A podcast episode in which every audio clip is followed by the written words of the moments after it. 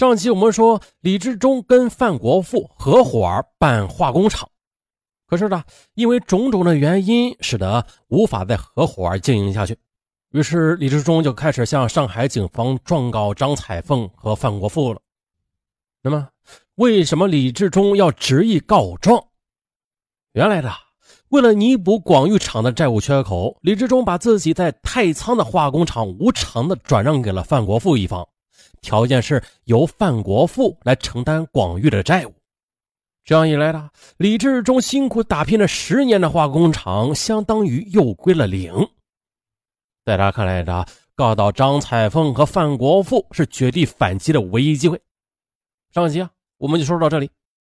李志忠觉得，也只有这样，他才能借此的拿回自己的工厂。若按李志忠自己的推算。牵扯资金上亿元，这是他东山再起的资本。可谁曾想，告状并不顺利，因为材料问题，上海警方一直没有正式立案。到了四月九日，广域被法院拍卖了，但是拍卖的只是地皮，不包括设备。那如何处置这批老旧的化工设备，便成为双方争执的焦点了。李家人认为是自己的。可是范家又认为自己投入了技术改造资金，理应拥有，双方僵持不下，频繁的爆发冲突。据李继文讲述，从六月初开始，住在无锡的李志忠几乎啊每隔两天就跑一次上海，几次呢双方都发生了对峙，只能报警。最夸张的一次是李志忠以自己七十六岁的老迈身躯死死抱着大门，不让范家的卡车进门。而在诸多的设备之中，双方抢夺的焦点是氧化炉里用作催化剂的银子。据李金文说，总共价值是三百万元。而早在一年前呢，李志忠就开始筹备在泰州开一家新的化工厂。于是他找来新的合伙人王章华，约定了双方各投一半。但是李志忠没有钱，迟迟的拿不出投资。这新化工厂就一直拖着，现在呀，这价值三百万元的银子便是李志忠的全部财富了。他合计着，新化工厂的启动资金只需要五百万元，自己如果能够要回这三百万，那王章华再投资三百万，新厂就会起来，自己的化工事业又可以东山再起了。于是呢，为了看住厂里的设备，双方都派了人。代表范家的就是范国富的叔叔范杰明，也就是本案后来的凶手。而代表李家的是来自河南的张云峰。张云峰啊，就是本案中的第一个受害者，在仓库里边被钝器击打头部，第一个死亡的。啊，上了年纪的本地人最常见的工作就是在工厂里当门卫了。可相比之下的六十二岁的范杰明算是不甘平庸的一位。虽然已经当了爷爷吧，但他还是全身心的扑在工作上，身兼保安主管、人事主管、办公室主任、仓库主管等职务，甚至呢，连以前厂里的工程部，在他两年前进厂之后，也就是撤销了。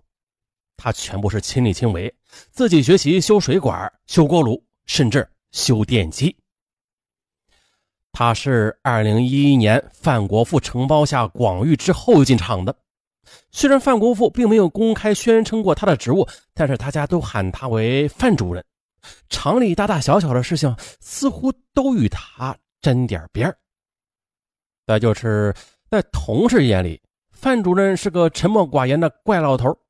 他脾气太古怪，一般这个年纪的人都蛮和善的，但是他做事嘛，完全是看心情的。心情好的时候还会关心一下年轻人，一旦心情不好就会暴跳如雷，逮着谁骂谁。一位跟范建明同办公室的年轻同事，他曾经说过，在他眼里，范建明最显著的特点有两个，一个是很看重钱，很节俭，为了省电，夏天里不让开空调，天黑了还坚持着不开灯。以前办公室里订了四五份的报纸，他来了之后啊，只订一份。以前厂里还有专门的维修师傅，现在则完全由他一个人负责。另外一个特点就是小心眼儿，若是有人得罪了他，或者让他吃了亏，他一定会记在心里的。刚来厂里的时候，这师傅啊都不服他，可是只有一个师傅听他的话。很快的，他就把这位师傅调去仓库里当保管员了，还提了工资。除此之外，大家对范建明的印象实在是模糊而零碎了。他极少向同事提及自己的家庭，大家只知道他有一个儿子，现在又有了小孙子。他跟老婆的关系也不是太好，平时就住在厂里，周末嘛也很少回家。只有跟最亲近的一两个同事。范建明才提起自己的经历，他说他年轻时候当过兵的，守过岛，据说还在部队里干得不错，还做过代理班长。复员之后的，又在一家单位里一直干到保安科长。再就是范杰明是个闲不住的人，他还做过兼职的驾校教练。要是论经济状况，范杰明也算不上是多么贫困的家庭。他曾经向同事感慨过。说自己在二零零六年就有钱换套大房子，但是没有换。后来房价飞涨，又换不起了。为此呢，老婆常因这件事跟他吵架。二零零七年呢，儿子炒股亏了钱，还是他拿出了十万元接济的。在极其有限的描述中，不止一位同事回忆起来，说这个范建明啊，最喜欢提及的就是他自己当兵的岁月。他常常说，那个年代的人很单纯的，一个面包掰成两半分着吃。现在呢，人心变了，社会也复杂了。他一向不讲究穿着的，平日里还穿着打补丁的工作服，但是啊，有一天却打扮的整整齐齐的。一问才知道，啊，原来是参加多年未见的战友聚会的。除此之外，他的信息几乎为零。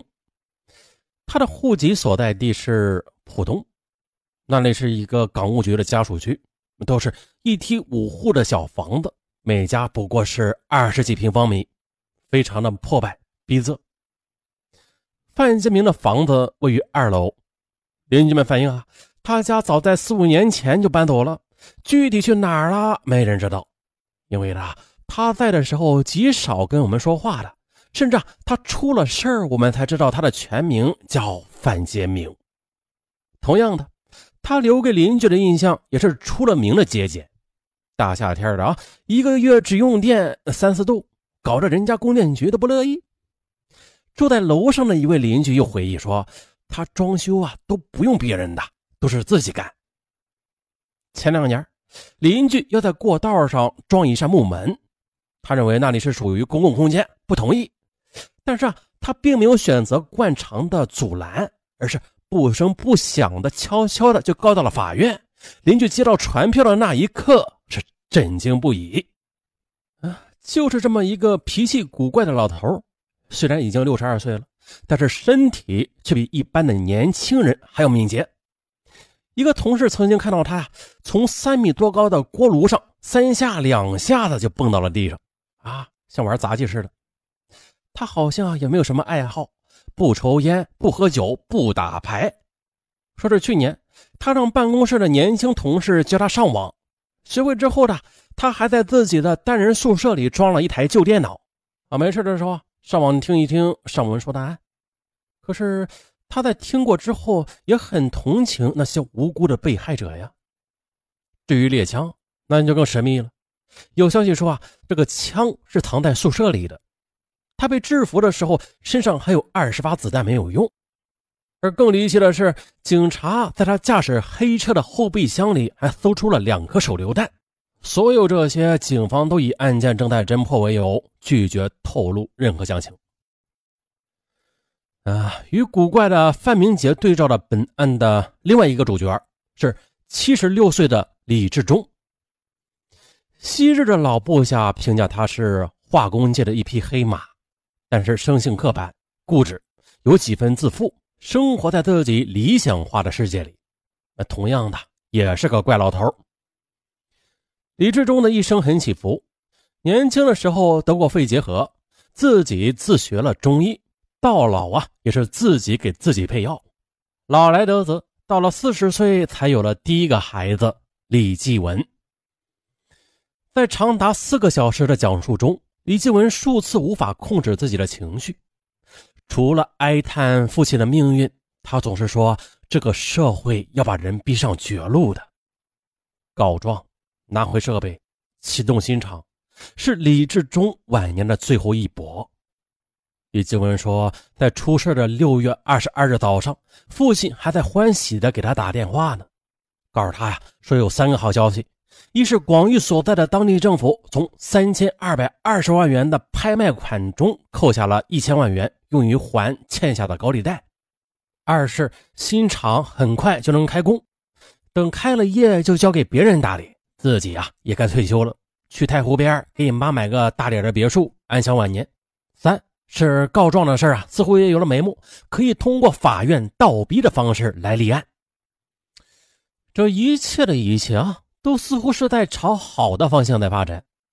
那李志忠的老部下也在疑惑。他说着，案发的前几天里，李志忠派出的拆装工人很管用，已经拉走了几车设备了，说明范家已经妥协了。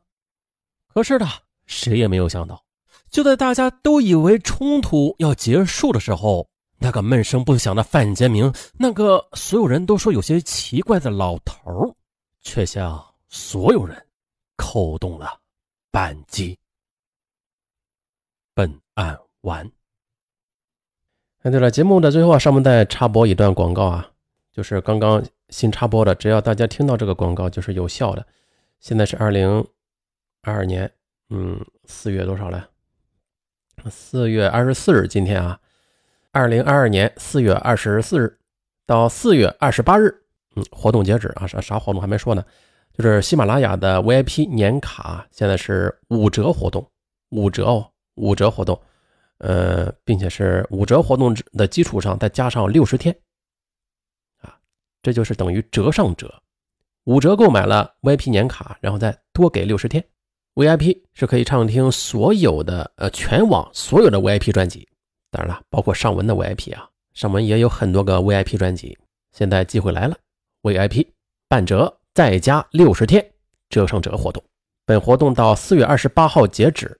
怎么领取呢？就是在本条声音的留言区，上文顶置了一张图片，大家可以用微信或者是喜马拉雅去扫描这个二维码，就可以领取到本次的优惠活动了。微信或者喜马拉雅 APP 都可以扫描。啊，就这样。